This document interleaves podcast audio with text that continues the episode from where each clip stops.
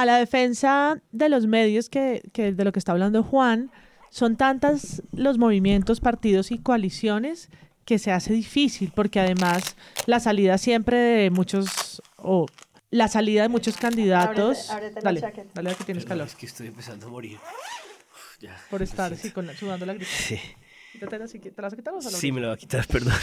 Ro, perdón. Suena... Claro, como cuando uno entra un empaque al cine, cine, sí. y dice, tal vez si lo hago despacito, No suene. Perdón, soy el empaque del cine.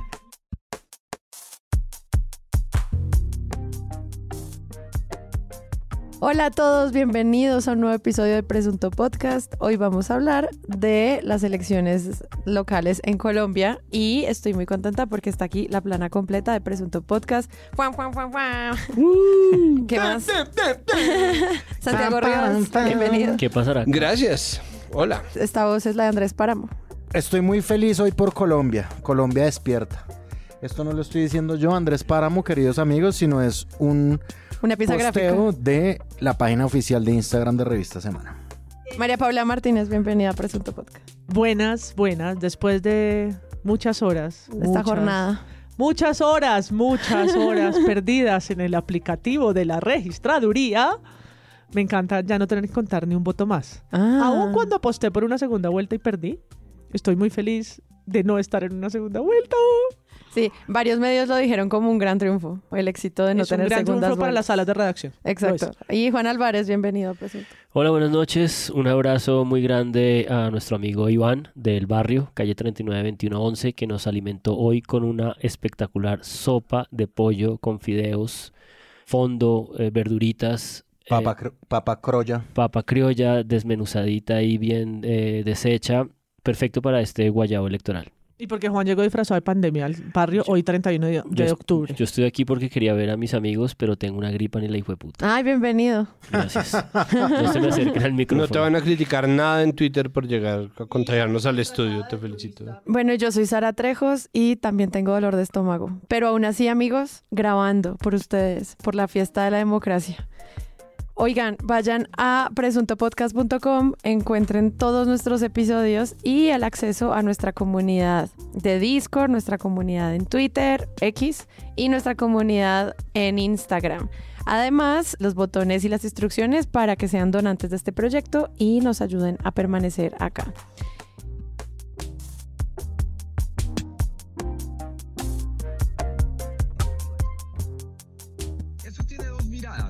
Mirada, así como el pacto histórico no tenía nada y aquí logró algunos consejos, asambleas a nivel nacional que creció. Pero lo cierto es que en Bogotá se esperaba mucho más.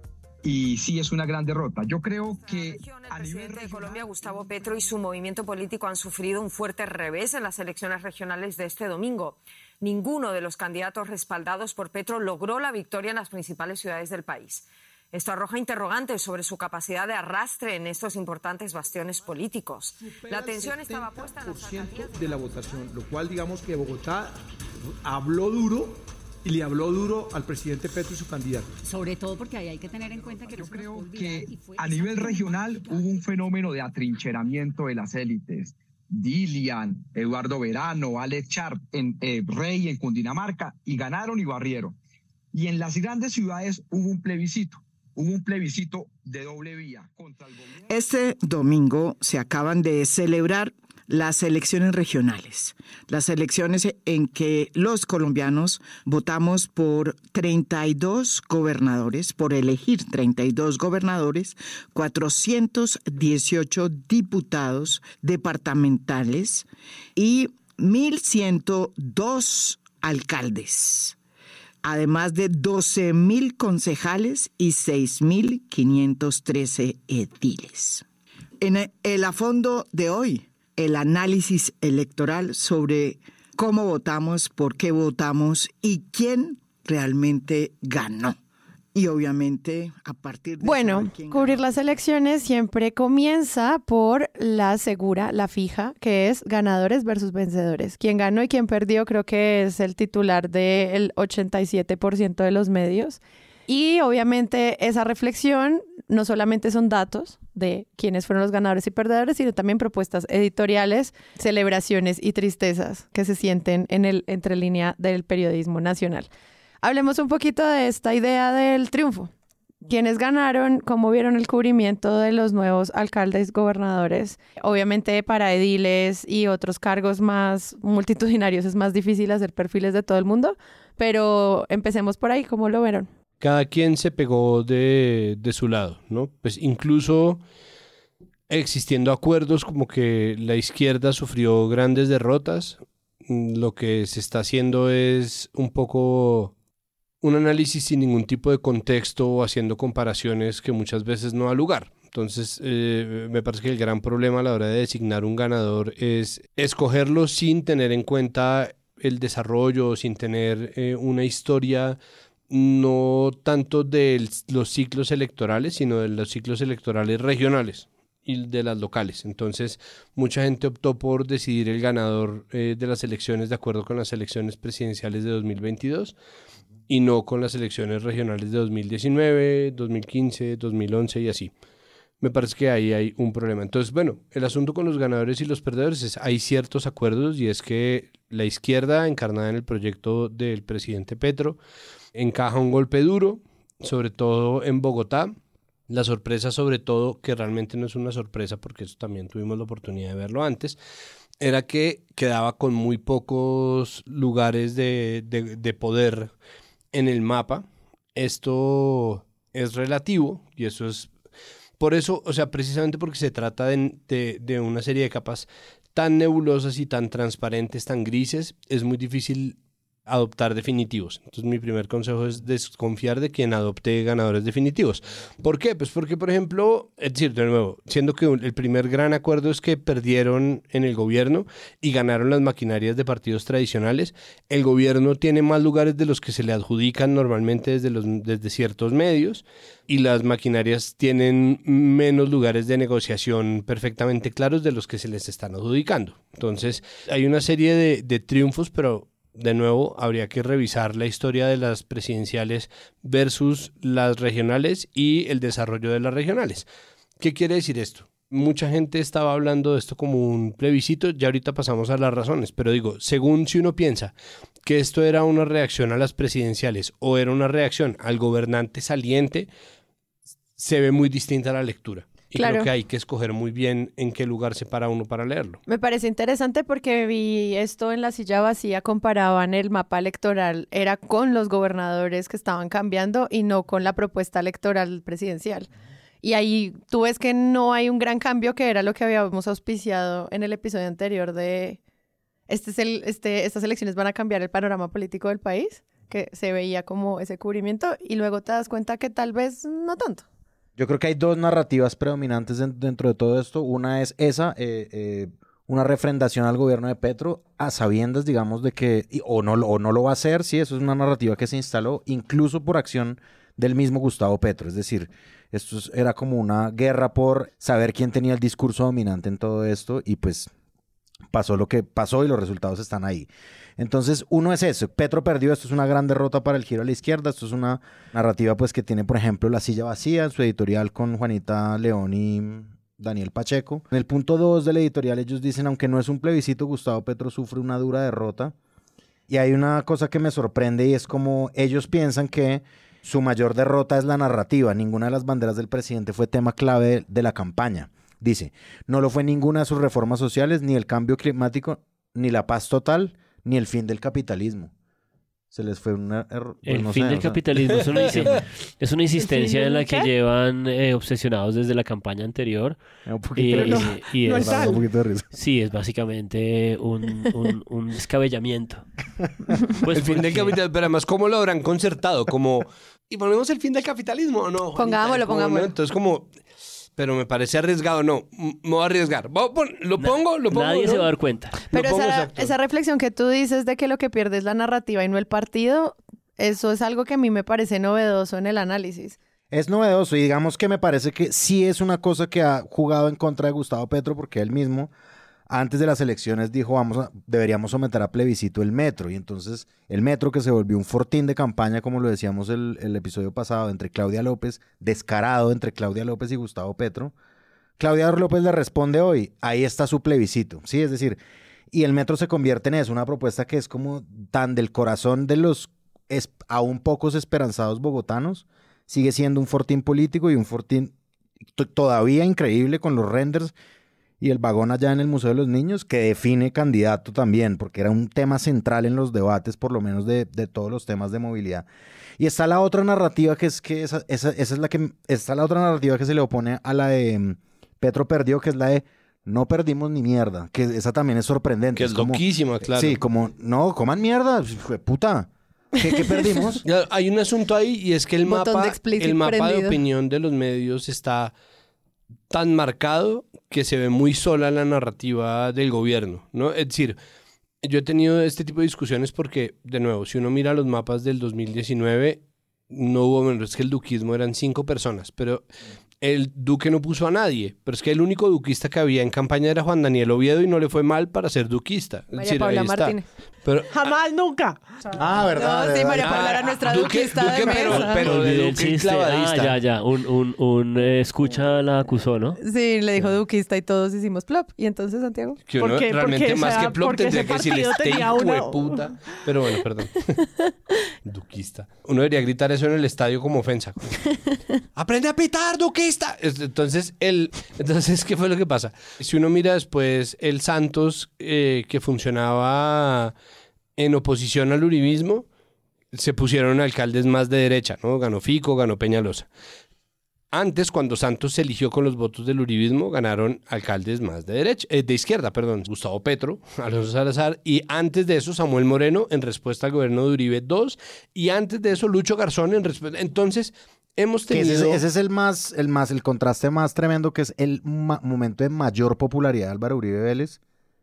Lucho Garzón es el Pues es que en, de- en de- el de mismo Bogotá. fin de semana se le cayó el referendo de 2003 porque la gente no salió a votar y el domingo salió la gente a votar por Lucho Garzón que quedó alcalde de Bogotá porque la campaña además era el sábado Locha y el domingo Lucho. Pues, Me encantan los publicistas. E igual era muy popular Uribe. Pues era... Sí. Pero eso no fenómeno. sería también como un análisis de- en absolutos. Un poquito como decir, es que las, las alcaldías que van a ganar son las que están en oposición a la presidencia actual. Y además solo se están concentrando en las alcaldías de ciudades principales. Yo creo que una de las cosas densas de este tipo de elección y de esta lógica comparativa de derrota o victoria frente a lo que quieras comparar Hmm. es que creo que si hay algo por lo menos que a mí me queda claro en esta dificultad de tratar de entender lo que pasa y viendo tantos medios y tratando de concentrarnos en estas historias regionales, es que la cantidad de particularidades locales lo desborda todo. Desborda la misma noción de clan, desborda la noción de partido político, desborda la noción de operador. Es como que encuentras un ejemplo, un patrón para una cosa y tres o cuatro ejemplos te la, eh, te la invierten, porque esa, esa caracterización local y esas fuerzas locales son, son muy, muy distintas en cada lugar. Por eso me gustó mucho el análisis de, en este sentido de la BBC, que un poco trataba de poner de presente que mm, si bien necesitamos ciertos patrones de esta ir y venir para entender cosas, esta idea de Bogotá rebelde, eh, esta idea de un regreso a los clanes, al mismo tiempo, si nos detenemos como a revisar eso que la portada de la revista Semana trata de unificar estos cuatro grandes alcaldes, Bucaramanga, Cali, Medellín y Barranquilla, como el nuevo centro, es es imposible, es una, es una trampa de esa unificación, porque la historia de lo que pasó en Medellín es muy distinta a lo que pasó en Cali, muy distinta a lo que pasó en Barranquilla y muy distinta a lo que pasó en Bucaramanga, para hablar de esas principales, ¿no? Entonces, creo que a mí, por ejemplo, me impactó mucho empezando a ver los resultados, que aparecían los nombres, las, los rostros de cada uno de estos individuos y no aparecía nunca en ninguna de las gráficas ni de Caracol, ni de RCN, ni de Noticias 1, las filiaciones políticas de partidos. Entonces era todavía más difícil entender lo que estaba pasando. En defensa de los medios, nombrar todas las coaliciones se hace difícil. Por un lado, porque el número es altísimo. Por ejemplo, solo para Bogotá son 1.723 candidatos adiles, cada uno por un partido, coalición, no sé qué. Y muchos candidatos también juegan a la salida de sus partidos tradicionales y la formación de cualquier lista representativa nueva. Entonces, Treinta y eh, pico de partidos. el ejemplo es el, el- el elegido gobernador de Cundinamarca, que no pudo en un partido, tuvo mil problemas, se salió y armó una lista que se llama como reconstruyendo, rearmando, reimaginando, renegociando. Es el mismo varón Re, político re, de re, re, siempre. re, y es lo mismo, entonces dibujarlas creo que también despista porque es como si estuviéramos hablando de renovación cuando no lo es. Y yo creo que eso es lo que es más interesante de los mapas políticos que han sacado o análisis medios como La Silla Vacía o como El País. A mí el mapa de La Silla me encanta porque es un mapa de colores 2019-2023. Sí, es muy útil. en Muy realidad, es útil, muy fantástico. Es un mapa de las gobernaciones que por departamentos silueteados muestra que finalmente la derecha siempre ha estado ahí, ¿no? Que también le da un poco la razón a Petro y es que pues que, que perdimos que tampoco teníamos ganado al final, ¿no? Es Exacto. como, no es que no era Exacto. que estuviéramos en, en esos lugares. Sí hay unos rojos nuevos como Amazonas, pero además ganaron Antioquia. ¿Sí? Parece que no salimos del ficouribismo y volvió a ganar la derecha Antioquia. Entonces, las alcaldías de capitales como Medellín, Villavicencio, Cali, Manizales, Cartagena, Arauca o Popayán fueron perdidas por el, centro, si es que eso existe, y la izquierda. Entonces creo que esa reconfiguración de la derecha o derechización de algunas de las ciudades, pues sí, creo que muestran algo que no es solo en Colombia, creo que es también movimientos regionales, incluso globales, que se dan. Y lo que en el cubrimiento de pronto no llamaba tanto la atención y era pensar en las preguntas que le estaban haciendo a este poco gente que no sabemos cómo se llaman, sobre la despenalización del aborto, sobre derechos fundamentales, sobre políticas diversas. Hoy sí cobra mucha relevancia. Yo escuchaba hoy al alcalde electo Bucaramanga a decir que se iba a tomar los parques para que dejaran de ser marihuanódromos. Hoy salió a decir eso y es como cu- cuál, va a ser tu política sobre ciertas poblaciones. No creo que para adelante todos esos ejercicios de caritas que tiene la silla vacía, como de sí, no, sí, no, sí, no, sí, no, la reserva Van der Hamen, sí, no, sí, no, esos colores y esos mapas como de calor que trata de mostrarnos ciertas tendencias cobran mucha utilidad. Hay una cosa ahí con el mapa y la editorial de la silla vacía. Es una bobada, pero si la izquierda ganó Amazonas esta vez, de pronto el cambio climático sí pasó como agenda. Es decir, puede que no sea un fortín político ni sea como la fuente de poder, no es como, uy, no, cuidado porque tiene Amazonas, pero el lugar en donde tiene que importar qué se va a hacer con las tierras, qué va a pasar con la selva, qué se va a hacer con los bonos de carbono, incluso la discusión acerca del daño que esto le puede producir a comunidades indígenas, a poblaciones indígenas, pues pasa directamente por Amazonas, por Corpo Amazonía, por todas las instituciones que están ahí, privadas, públicas o lo que sea, y creo que no es tanto como que las agendas no ocurran, pero, pero, pero, pero, pero, de nuevo, el punto está en ver en dónde están las zonas de verdadero acuerdo. Entonces, ¿perdió el gobierno? Sí. ¿Perdió qué tanto? ¿Ganó la derecha? Sí. ¿Qué tanto? ¿Cuál derecha? Además, ¿no? Este país es un país que tiene incluso más matices de derecha que de izquierda, que es una locura. Ahí para añadirle un poco, y hay un artículo del espectador que se llama El reencauche de los partidos sacan pecho con victorias a medias.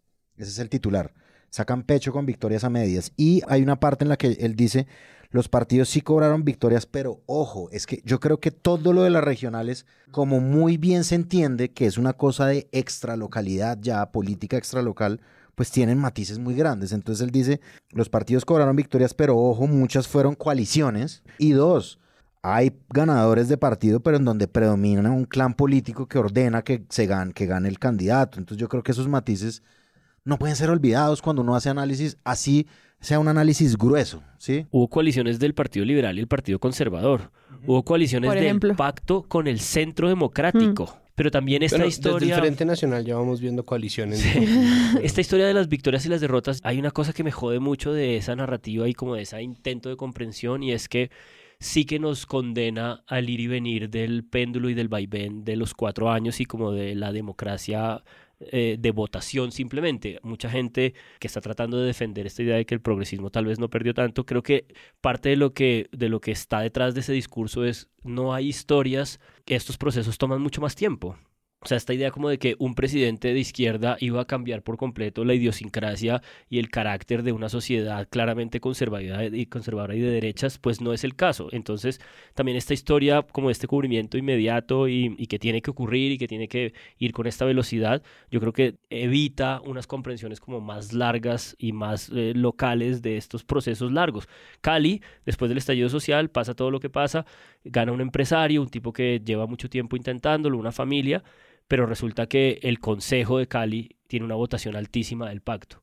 Entonces, estas complejidades locales creo que son historias que deberían estar intentando de comprenderse más allá de esta lógica de la victoria y la derrota. Y que podría ser interesante, por ejemplo, sumar a estos mapas de los resultados de las filiaciones políticas las agendas. ¿Cómo fue la agenda sobre este tema? ¿Cómo pasó? Y hacer mapas de calor sobre esos temas podría ser más esclarecedor que simplemente decirnos ganó un alcalde de derecha. Claro. Porque eso es muy corto para Total. lo prolífico y diverso que es la participación política del país. Total, entre otras cosas porque esa definición de las cinco categorías, derecha, centro derecha, centro, centro izquierda, izquierda, pues tampoco está muy claro cuáles son los elementos con los que lo defines. No, y nuestro primer episodio se llamaba así y llevamos cinco años dándonos cuenta que es una herramienta que desinforma. ¿Y la seguimos usando para las portadas? Sí. ¿Desinforma? También. No, esa portada de la revista Semana es un ejercicio de consolidación, de desaparición de matices muy, muy fuerte.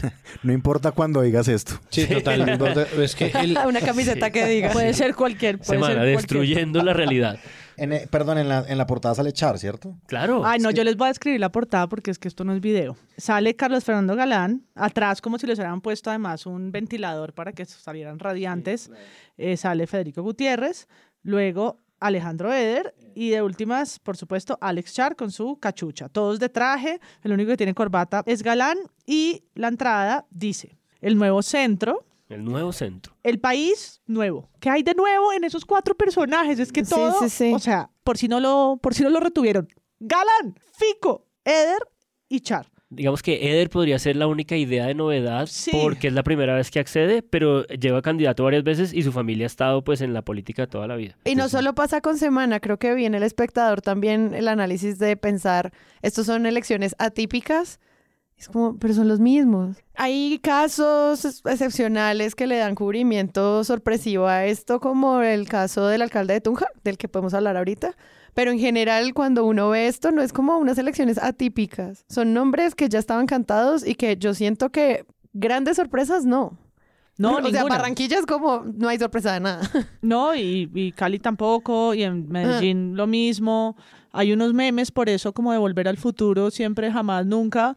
Igual, todo, que podrían ser las elecciones menos sorpresivas. Al Pero a mí, revés. a mí sí me parece un juego muy em, engañoso y como peligroso incluso informativamente una portada en la que el nuevo centro está Alex Char. O sea, eso es una... eso Y Fico, y Fico Gutiérrez. Y Fico, todo bien, pero a mí Alex Char, una persona que ha sido tres veces alcalde de Barranquilla, que son dueños de El nuevo. absolutamente todo. que son el estado corporativo por definición. No, no, Pues son la que cosa estaban en nostra. cambio radical. Es Hay que- límites también para su propia La Costa cosa. Nostra, hay dos frases en esa entrada. Todos se caracterizan por alejarse de los extremos. Para, pa, para, pa. Fico, por ejemplo, Petro recibió, alejadísimo de los extremos. Petro recibió una paliza electoral. Bueno, y adentro pues desarrollan la idea de estos cuatro magnates que se contraponen mucho al episodio que hizo María Jimena Duzán sobre ya no la costa nostra, sino como, ya no solo la costa, sino eh, todo el país nostro.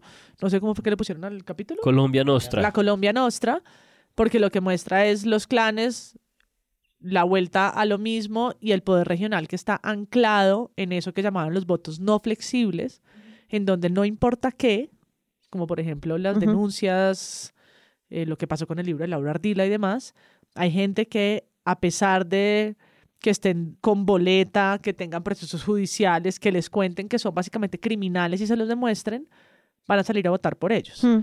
Caso así que el Andrés Escobar en Cali fue elegido concejal. ¿Recuerdan al señor que salió Sí, a dispararle salió a a civiles? disparar. Bueno, Que ni Sí, le dicen el también. polémico señor. Sí, que no. creo que Tatiana Duque es- decía, no, le no digan es- polémico. o no es polémico, es proceso, está, está, está en un proceso judicial. Pero eso también hace parte de, la, de las discusiones que nos traía nuestro invitado de la MOE el episodio pasado sobre entender realmente las razones por las que la gente vota y pensar que o es 100% opinión o es 100% amor o es que en serio hay un montón de intereses, contratos, amigos amarrados a los mismos procesos de manejo de las ciudades que son mucho más grandes que simplemente cubrir las elecciones y la postura política de un candidato. Y eso, eso es infinito, o sea, para eso necesitamos 700 medios nuevos Total. con presupuesto y trabajo de periodista. Por eso en este plano de los análisis a mí me interesó mucho la participación de Laura Bonilla de Pares en hora 20 ayer lunes. Ella tiene una tesis que me pareció como muy, muy capaz de, de- fuerza explicativa y es que ella un poco lo que decía es eh, parte de la frustración como de esta comprensión de lo que está pasando eh, pasa porque tenemos como muy sobrevalorados a los partidos o las coaliciones. No podemos entender estas coaliciones, ¿no? Yo hace un momento me sorprendía porque había coaliciones del Partido Liberal y el Conservador. Y ella decía, si ustedes revisan eh, como con esa información sofisticada de estas ONGs y de estas organizaciones 2015, 2019 y 2023, ella decía, a mí la unidad de sentido que más fuerza tiene no es ni siquiera el clan político o el partido político o la familia, sino son los operadores, como ciertos individuos que tienen la capacidad de salir de un lugar a otro y que son casi como contratados eh, para este tipo de ocasiones y esos operadores son los que tienen la gente en, en el territorio, la gente en campo Tenemos una sobrevaloración, pero muy grande, de qué significan los partidos políticos en Colombia. ¿Por qué lo digo? Porque entre el 2015 y el 2019 y hoy como 2023, el gran ganador es la estructura política fundamental en Colombia, que es el operador político y su grupo más cercano. De hecho, si yo cuento por partidos, pierdo esa perspectiva, porque el mismo operador político se ha lanzado por partidos diferentes en muchas ocasiones. Entonces, por ejemplo, el caso de Yamil Arana, parte del Clan Bell, parte de la Casa García, digamos, heredero de una cantidad de votos, ya tenía una investigación de corrupción previa, pero esta vez lo avala en marcha y lo avala, pues, lo avala el nuevo liberalismo. Entonces, pareciera que el nuevo liberalismo gana algo, pero habría que ver qué significa ganar en ese contexto. O sea, si yo soy un operador político regional que he tenido éxito durante mucho tiempo, que pertenezco a un clan, que pertenezco a una casa y simplemente voy con un nombre nuevo, ¿eso qué le significa a la política nacional? Lo que pasa es que, claro, como no tenemos muchas veces eh, la posibilidad de leer lo que pasa en las regiones, pues no es así. Ahora, lo que claramente... Y cuando ella describía la operación de estos, eh, eh, de estos operadores, perdón la redundancia, usaba por ejemplo el caso de Yamil Arana, que es la cla- del clan Bell, de la Casa García, que está investigado eh, y que acaba de ganar eh, la gobernación de Bolívar. Y ella mostraba como siempre ha ganado, 2015, 2019, 2023, estando en distintos partidos, estando incluso en distintos clanes, porque estos operadores van y vienen de los distintos clanes. Y oyéndola describir, ella misma decía como esto en ciertos espectros ideológicos lo llaman tal vez trabajo de base. ¿No? Porque, Claro, ¿no? claro, claro. Y, y- y ella Ah. decía, pero esto es un operador político cuando tú lo quieres eh, mal describir, cuando lo quieres describir con mala hazaña. Entonces, no sé, esto, es- esto de verdad es como una, una cosa, yo creo que se nos escapa la cantidad de información local para poder entender desde los medios nacionales. Pues es que ahí está gran parte de lo que está pasando. Para mí la conversación tiene que estar centrada en tres cosas. Perdón, esta tontería, o sea, perdón ser tan Carlos Fernando Galán, pero es una obviedad, pero es como pasado, presente y futuro. Y es cuáles son las razones de esto que pasó, quiénes son los ganadores y qué va a pasar de aquí en adelante con eh, la conversación nacional. Entonces, ¿qué es lo que queda? Y esas tres categorías me parece que obligan o deberían obligar a ver matices simplemente sobre una lectura muy básica de la existencia y es que nada es tan tan como uno piensa ni tan poquito como uno creyó en algún punto, ¿no? Normalmente la realidad suele sorprenderlo a uno con matices intermedios entre lo que uno creía y el peor escenario o el mejor escenario. Y creo que eso es de verdad, es una lección de perogrullos. Yo no estoy diciendo verdaderamente nada nuevo, pero desconociendo de plano esa obviedad, que por obviedad tendrían que saberla, los medios lo que están haciendo es también hacer una jugada de poder, tratar de coger lo que pasó y llevarlo hasta el punto en donde ellos quieren llevarlo. Por eso Luis Carlos Vélez tiene una columna que dice, el gran perdedor es Petro. No, señor, no. Nos calmamos aquí. Calma, porque entonces el... la- ¡Auxilio! ¡Auxilio! Mire, ministra, usted violenta. es que me está poniendo una mira en la espalda. No, Entonces- ministra, no. No, ministra, no. Ah. Suélteme. Ah. Es una recreación, nunca pasó. Están absolutamente tratando de torcerlo, así como... Y, y gracias a eso, gracias a que existe una- un desapego de los hechos tan notorio, puede salir la gente del gobierno, puede salir María José Pizarro Claro. y David Racero a decir... Triunfamos. Triunfamos. Une sí. tu voz a mi voz. No. Ganamos, ganamos. Y ¿Tan locos? ¿Tan locos? Es lo Venimos que diciendo. ganamos, ¿Tan enloquecieron, locos? No, ganamos. Nosotros lo que estamos es bien. Entonces, claro, da para mucho, pero para eso precisamente, es decir, para, para entender qué fue lo que pasó, por ejemplo, los mapas por encima de los editoriales de la silla. Los mapas son muy buenos, hay obviamente de nuevo categorías en las que uno puede diferir o no, pero ahí está el partido de la gente. Si a uno le parece que no es tan de, pues sí, a mí no me parece que Petro sea tan de izquierda y sin embargo cuando lo mapean, pues sí, es el de izquierda, ¿no? Pues ahí está. Rojo oscuro. sí, Exacto, rojo. Ahí está, es ese. Entonces, esa, esas categorías son mucho más fáciles de leer gráficamente, ¿no? Donde uno puede tener de nuevo el mapa, el mapa, yo sé que soy una mamera con eso, pero el mapa de las cosas. Y eso obliga también a los mapas de mapas, las asambleas, los consejos, las curules, quienes van a tener el contrapoder y cómo queda entonces la cosa de negociación, porque cuando se habla de las reformas del futuro, se tiene que hablar de los congresistas y sobre todo los representantes a la Cámara, región, los sí, sí, sí. gobiernos de las regiones y de los gobiernos de los departamentos, pero sobre todo de los de las ciudades y de ahí los de los municipios. Entonces, esa cosa, esa capilaridad del gobierno que de alguna manera funciona y ha funcionado por costumbre a contrapelo del gobierno nacional, es algo que en el pasado ya ha ocurrido. Entonces, cualquier tipo de titulación sin contexto, cualquier tipo de lectura haciendo las comparaciones a conveniencia, no sirve. Y esto ni siquiera es información verificada porque todo lo que hay en ese sentido es una matriz de opinión. En cualquier momento, cualquiera de los clanes, de las maquinarias, de los partidos tradicionales o no tan tradicionales, cualquiera de la U, da una voltereta y empieza a apoyar la reforma a la salud. ¿Y dónde quedan entonces los análisis que dieron absolutamente perdedor? Entonces lo que pasa ahí es que están primero hablando con el deseo y segundo tratando de hacer una movida de poder imponiendo, como trataron de imponer una serie de narrativas. ¿Qué ocurre? Cuando existe acuerdo sobre esas narrativas es cuando eso se materializa en una verdad. Entonces, muchos medios de comunicación llevaban en la antesala de las elecciones diciendo que iba a ser un plebiscito acerca del gobierno de Petro. Y después Petro salió a decir, en acuerdo con esos medios, que entonces era un plebiscito sobre el metro. Y le dijeron, ah, bueno, pues toma, Dale, ¿no? dale. Pues ahí está. Entonces, ¿qué es lo que ocurre?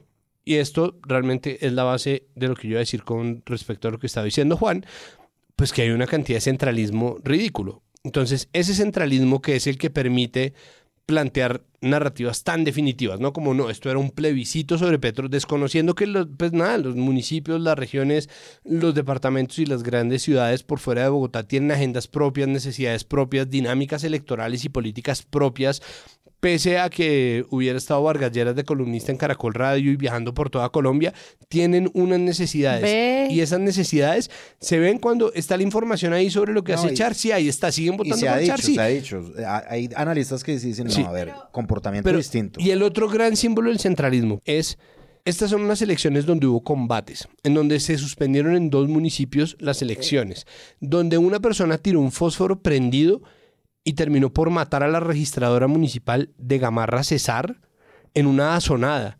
Y sin embargo, los medios siguen titulando que fueron unas elecciones pacíficas.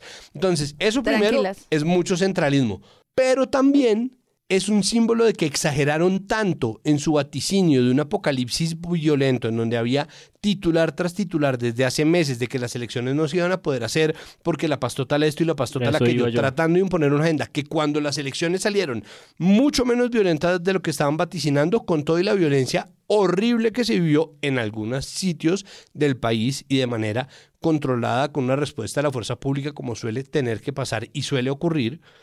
Entonces dije, o sea, se vieron incapaces de salir a vender la idea de que habían sido unas narrativas, o sea, unas elecciones violentas, de lo mucho que habían vendido la catástrofe. Si se hubieran quedado callados, incluso habrían podido monopolizar, perdón, de forma horrible, como suelen hacerlo, la victimización de otros en favor de una agenda que quieren imponer. Es, es de ese tamaño lo que duraron anticipando en el pasado un montón de cosas que terminan no pasando y en el presente convirtiéndolo en titulares que buscan monopolizar lo que pasó en aras de algo que ellos quieren que pase en el futuro. Eso es exactamente lo que yo invitaría a desconfiar. Como, o sea, si yo logro que esa idea sea la única que yo diga en este podcast, me doy por bien servido. No solo quería sumarla a eso el análisis que tú traes de si comparamos a estas elecciones con las elecciones de presidencia, eso es un problema para entender el mapa político.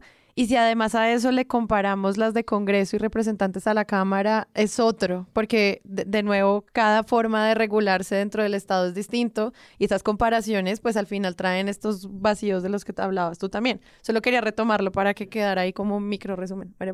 Y al final es un desafío y hoy eh, estoy en defensa de las redacciones, no sé si es porque estoy tarada de tantas horas de cubrimiento, pero es imposible no hacer noticia sobre todas las amenazas electorales durante estos meses. Pues es porque que son. Porque hubo personas en hospitales, hu- hubo, hubo cuatro atentados en Tuluá. hubo- exacto, eh, personas eh, debatiéndose, como diría la camiseta de presunto, por la vida en un hospital, por ser candidatos. Entonces la cosa sí estaba caliente.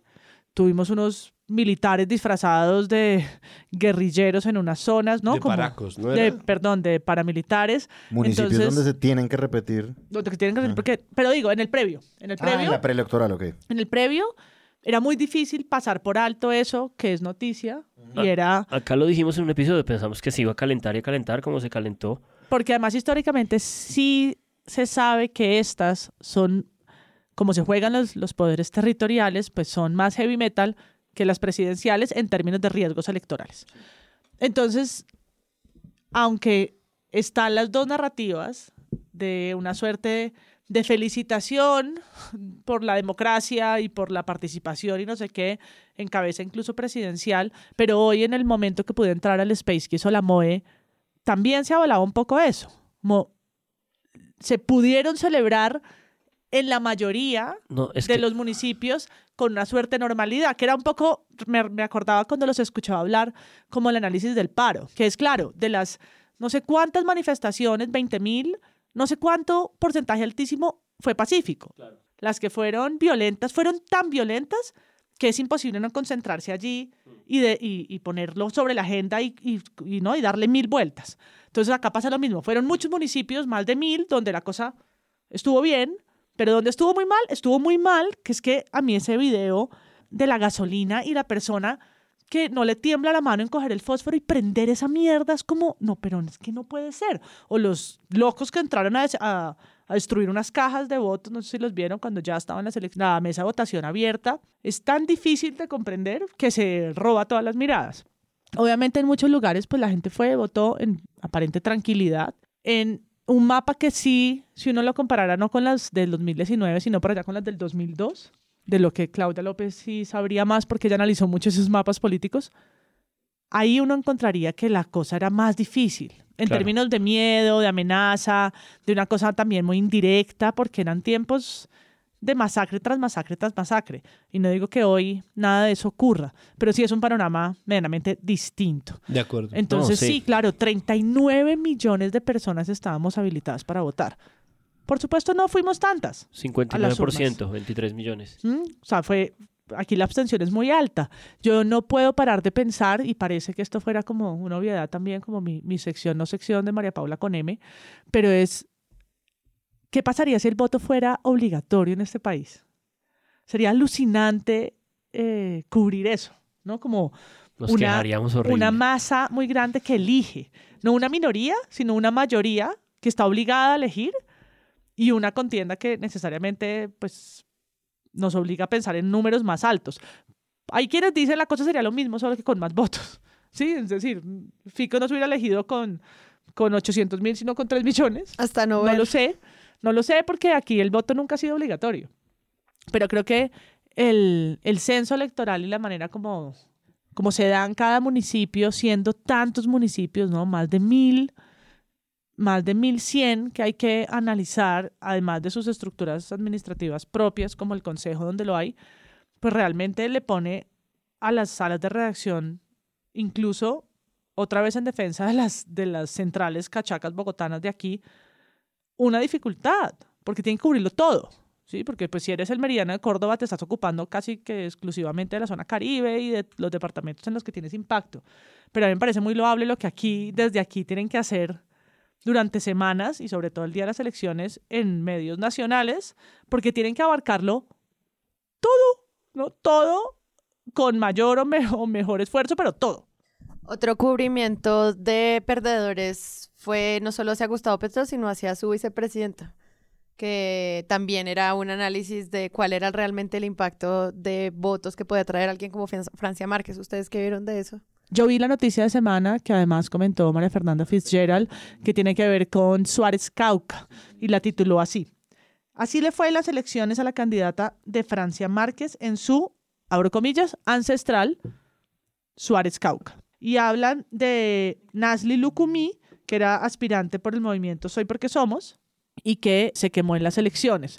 Es una nota perezosa, también hay que decir que hay muchas notas perezosas de dos, tres párrafos que dicen nada sobre eh, los candidatos y que simplemente tienen frases como esta. Tras la derrota, la vicepresidenta ha mantenido silencio y no se ha pronunciado en una cuenta que suele ser muy activa.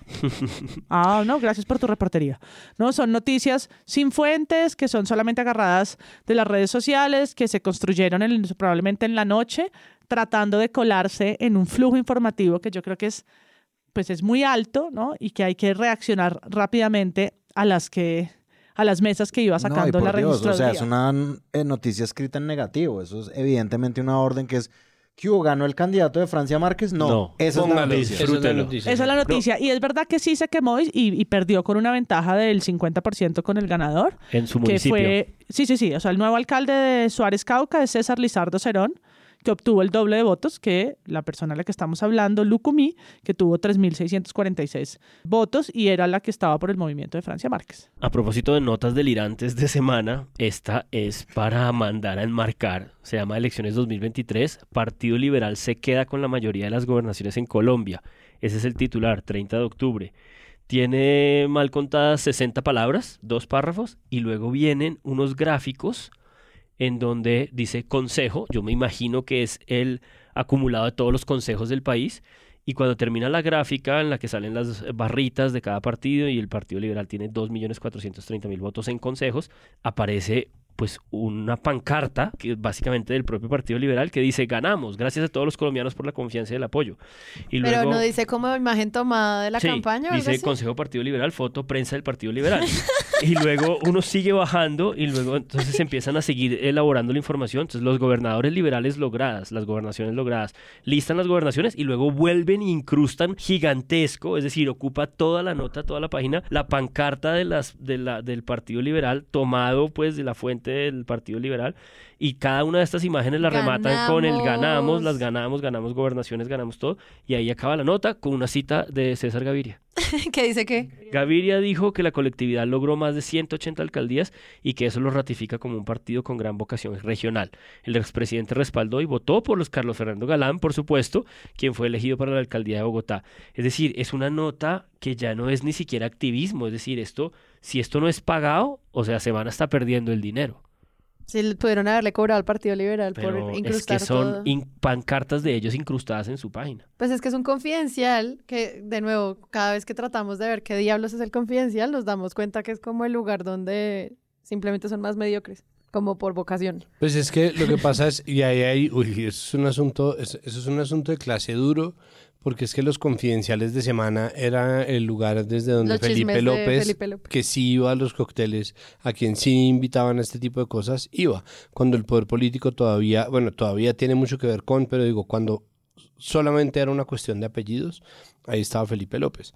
Ahora que es una cuestión de conglomerados y que básicamente hay mucha gente, pues a la luchar, ¿no? Entonces, eh, es decir, eh, los confidenciales son muy distintos.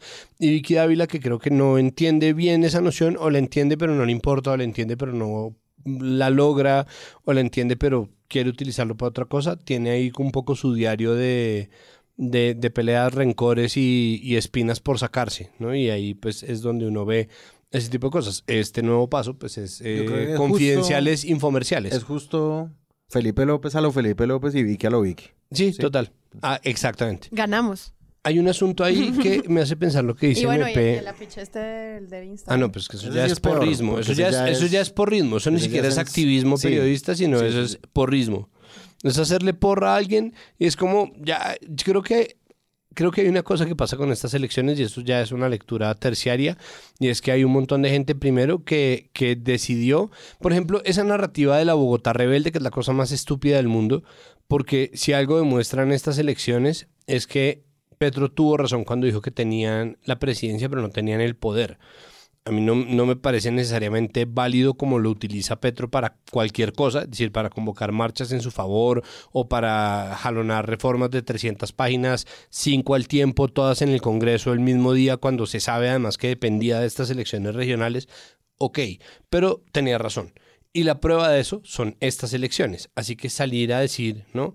Que, que la Bogotá rebelde no se deja intimidar del gobierno es ver lo muy poco que realmente manda el gobierno en muchas partes y en muchos sentidos y eso vale la pena. Una cosa que yo quería decir con respecto a lo que está diciendo MP, perdón, sobre el centralismo y sobre el- lo muy difícil que la tienen las reacciones en Bogotá, que es verdad, si lo que dice MP es absolutamente cierto, pero entonces ahí, de la nada y como un adlátere o como una pequeña adenda, es que pucha, ese, ese me parece que es exactamente la oportunidad que está desperdiciando Noria Rodríguez o Morris en RTBC.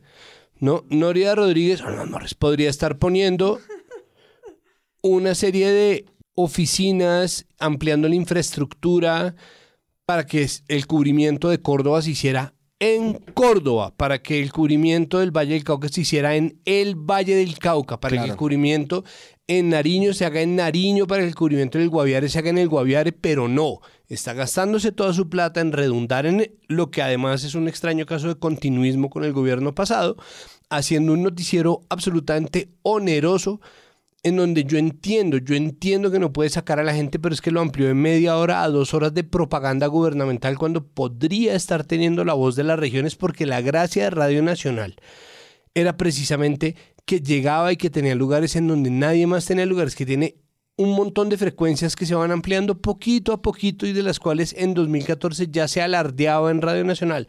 ¿Por qué no se está utilizando esos medios públicos para tener una redacción que se amplíe, que no sea simplemente un corresponsal por allá perdido en la nada, sino oficinas reales con infraestructura real, con plata del Estado, que le permita a las regiones tener una voz para tratar de contrarrestar el centralismo, que es un centralismo que siempre le va a hacer daño, porque en la lucha del centralismo versus el centralismo, la redacción de RTBC, que también queda en Bogotá, es la única que está tratando de posicionar una agenda del gobierno hasta el punto en que se ve absolutamente ridícula. Entonces, claro, seguramente dicen cosas que es verdad, pero los otros medios también. Eso dejó de importarse mucho tiempo porque es simplemente opinión. Y yo creo simplemente que parte opinión. de eso, y digamos, del sesgo que estaba diciendo María Paula de la nota de semana, es también obviamente centralismo, porque en Suárez Cauca eh, la noticia sería quién ganó, en primer lugar, no, no quién ganó, No, ¿quién perdió? no quién perdió para la vicepresidenta, sino quién ganó en efecto y luego se hace un análisis sobre lo otro. Y lo mismo me parece con todo, a mí me parece que el periodismo local claramente tiene una versión distinta de las cosas. Claramente, o sea, es decir, el, el triunfo de Fico en parte, pues sí es una pérdida para Gustavo Petro, en parte, muy, muy, en parte, porque pues se olvida que hay, hay otro mandatario previo, dueño de los medios públicos, que la embarró absolutamente. Te refieres a Quintero. A Quintero, que Claro. renunció antes de que se acabara In- su mandato. Incluso Luz Marina Sierra, del colombiano, completamente antipetrista, dice, esto antes que cualquier cosa era una respuesta a Quintero. Pues es que sí, es verdad. Y además que es como... Y, a- y eso sí hay que verlo con esos ojos también. Es decir, y es una cosa que se logra pues localizando el periodismo. Pues Álvaro Forero Tascón salió a decir en Twitter como, es que por favor, esto no tiene que ver con el plebiscito o no en contra del gobierno Petro. Todas las elecciones regionales funcionan en contravía del presidente puesto en ese momento. Esto es sobre todo un plebiscito sobre la gestión del anterior alcalde, del saliente. si les parece o si no les parece salir a decir eh, que esto tiene que ver con el gobierno, está bien. Mi posición, o sea, lo que, la, la posición que yo quisiera plantearles es la misma que ya dije en el lunes, pero hay gente que oye el podcast y no ve el lunes, que es todo es verdad. ¿En un plebiscito sobre el gobierno de Petro? Sí, de alguna manera, sí. ¿Era una falta de líderes de base y de un proyecto político sólido con una cantera de candidatos viable porque Gustavo León era un pésimo candidato? Sí, definitivamente sí. Se durmieron en poner candidatos en todos lados y el que les madrugó fue Quintero y terminaron dependiendo de la impopularidad de uno de los alcaldes más impopulares de este país en la historia de los alcaldes impopulares de este país. También. Era un rearmamiento de la derecha y de las maquinarias electorales. Absolutamente sí. Entonces, todo es cierto. Me parece que lo más fácil es decir que todo es cierto. Y después de ver que todo es cierto, hay que ver entonces en qué medida sí, en qué medida no, y creo que ahí es donde es más fácil encontrar los matices reales de una lectura de lo que está pasando en un país que tiene motivaciones muy distintas a tres horas de distancia en carro. Porque no es mucho más lo que toca andar para ni siquiera. Bueno, tres horas porque la autopista sur es así. Pero digo, uno llega a Soacha y las motivaciones son otras. Y el Consejo de Soacha es muy distinto y la alcaldía de Soacha funciona en otras dinámicas. Y más allá, hay un país entero que nosotros no podemos ver por cómo están configurados los negocios de medios en este momento. Y por culpa de la poca gestión de RTBC, los medios públicos nacionales también, que están entregados a una vaina, pues que es lo mismo que ustedes hablaron en el episodio pasado. La gobernanza de los medios públicos regionales es vergonzosa. Hmm. Es decir, es vergonzoso que esté pasando lo que pasó en el canal TRO en los debates previos, porque de inmediato se sabe qué es lo que se le está entregando, ¿no? Cuando se entregan como, no, mire, estas son las llaves y le entrego acá este medio que es absolutamente su títere. Y eso pues es inconcebible, eso no debería estar pasando. Yo creo que de verdad, verdad, verdad sí es que la paridad política es está lejos, lejos, lejos. Y si algunas perdimos, fuimos las mujeres. Un retroceso de género. ¿no? Un retroceso por poner la cifra de Bogotá, que me la sé por la redacción. De los 45 concejales, realmente son 44 elegidos popularmente, porque la silla 45 será la de Oviedo si la acepta, igual siendo sí. hombre. Solo 10 son mujeres. Y ese es más o menos el panorama en otros lugares. Pues la feminización de la política es todavía Postergada. postergada y se queda siendo un título de un gran libro de Ángela María Robledo, pero lejos de la realidad. Y hubo un space de Artemisa sobre eso, hablando de medios y de otras organizaciones que participan del debate político, que estuvo muy bueno. ese- ese- Manifiesta y Artemisa se pronunciaron Exacto. sobre cómo habían perdido y hoy la paridad. hoy hubo un hoy un space, hoy martes en la tarde, revisando no solamente a nivel Bogotá, sino en todo el país, gobernaciones, alcaldías, viendo cómo es, porque si bien hay una obligación en las listas, por ejemplo, en las candidaturas, eso no quiere decir que en las elecciones esa misma paridad se mantenga. ¿Sí? Puede que hayan mujeres en las listas, pero salen elegidos los hombres. Por las preferentes, sobre todo. Las Claro. cerradas sí puedes tener la estructura obligatoria uno, uno y uno, cremallera, pero las preferentes no Las preferentes controlar. no, y eso muestra un panorama, además en gobernaciones, por ejemplo, eh, que está lejos de alcanzar una representación que siquiera llegue o supere el 20%. Igual este contenido lo están haciendo con mucho cuidado medios que tratan esta agenda y vamos a dejarles todas las notas del episodio. Pero sí creo que mm, todo esto que planteaba, por ejemplo, Páramo al comienzo sobre una idea sobre las agendas va a ser parte fundamental de lo que los medios vayan a seguir cubriendo de estos nuevos gobernantes.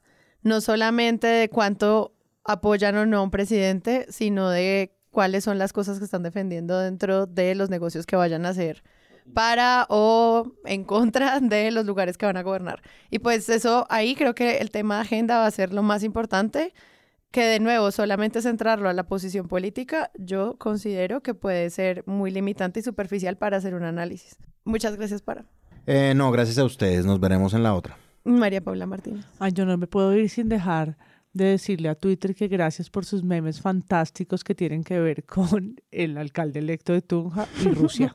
De verdad, eh, yo necesitaba reírme en algún punto del cansancio y, y ver las fotos y ver los sombreros rusos y ver todos los chistes malos que hicieron sobre Rusia y Tunja. Fueron muy divertidos. Ay, vamos a ver cómo le va a Tunja. Porque además vieron, tiene cuatro maestrías, dos especializaciones, un doctorado. Santi decía que hablaba como seis idiomas. Sí, también, también. Yo tengo su hoja de vida, está en Twitter. ¿Por qué tiene su hoja de vida? Porque está en Twitter. Ah, ok. Eh, yo me despediría eh, resaltando una de estas eh, paradojas de este tipo de escenarios complejos de la realidad en la que la gente pues le entrega el dinero a alguien, la chequera para, para que administre. Y es que es una lectura que hacen desde pares, no estoy seguro si lo hace León Valencia o Laura Bonilla, y es esta idea de que, bueno, sí, está bien, el petrismo o lo que sea el pacto histórico no ha construido bases, es un proceso largo, fueron derrotados, pero este regreso de una cierta clase política, clan, regional, familia, también significa el regreso a la ejecución departamental y local de operadores con conocimiento de cómo se hace ese tipo de ejecución. Y León Valencia decía que paradójicamente eso podría producir una solución para un gobierno que en el 2023 tiene índices de ejecución muy bajos y que quizás esto le va a ayudar a resolver eso en el 2024. Pues uno le desea lo mejor que les pueda pasar a todos los nuevos gobernantes. Sí, pero digo, puede haber un escenario de, armonía, de armonía entre este nuevo panorama. Gente que conoce la burocracia desde hace años. Sí, gente que, que, no le, que no se muere y que tiene muchas hojas de vida y que tiene mucho um, clientelismo y mucha gente para ejecutar eh, presupuestos nosotros habíamos hablado un montón sobre la columna de Vargas Lleras en, Caracol. y ahorita no tenemos un medio que haya dicho cómo Cambio Radical se tomó el país. Pero entonces queríamos preguntarle al señor Vargas Lleras eh, que vuelva presunto. ¿Volvió Vargas Solo para, que salude. Pagó, pagó el espacio porque con toda esa publicidad que voló durante semanas por todo el país para haber quedado con tres concejales en Bogotá. Mire, con reposición de votos logré esto. Mire, Mamerto. mire, Mamerto.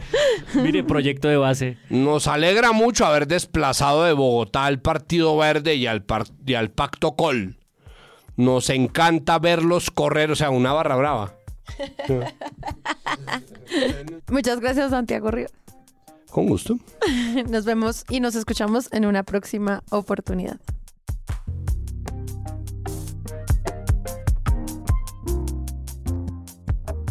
Si les gustó este episodio y quieren apoyar este podcast, los invitamos a que lo compartan en todas sus redes sociales. Esa es la mejor manera de crecer. Presunto Podcast es producido por Sara Trejos con el análisis de Santiago Rivas, María Paula Martínez, Juan Álvarez y Andrés Páramo. La postproducción la hacemos Rodrigo Rodríguez del Oro Podcast y yo. Nuestra asistente de producción es Paula Villán de Sillón Estudios. Les invitamos que visiten presuntopodcast.com donde pueden ser donantes y parte de la membresía de Presunto. Con su ayuda podremos financiar este proyecto y diseñar mejoras para ser sostenibles y salir cada semana. Al mismo tiempo, en la misma página pueden encontrar el ingreso a nuestra comunidad de Discord, que si no saben qué es, imaginen un super chat donde cada tema tiene su propio canal, desde una selección de memes y titulastres, pero también canales de crítica de medios sobre periodismo de género, internacional, ciencia, político, cultural y chequeos. También pueden escucharnos en nuestro canal de YouTube y en todas las plataformas de podcast. En algunas de esas plataformas nos pueden dejar calificaciones y comentarios. Eso siempre ayuda a que otras personas nos encuentren. Presunto Podcast es producido en Sillón Estudios, una red de podcast independiente donde pueden encontrar otros podcasts. Gracias a ustedes por escuchar. La próxima semana esperen un nuevo episodio.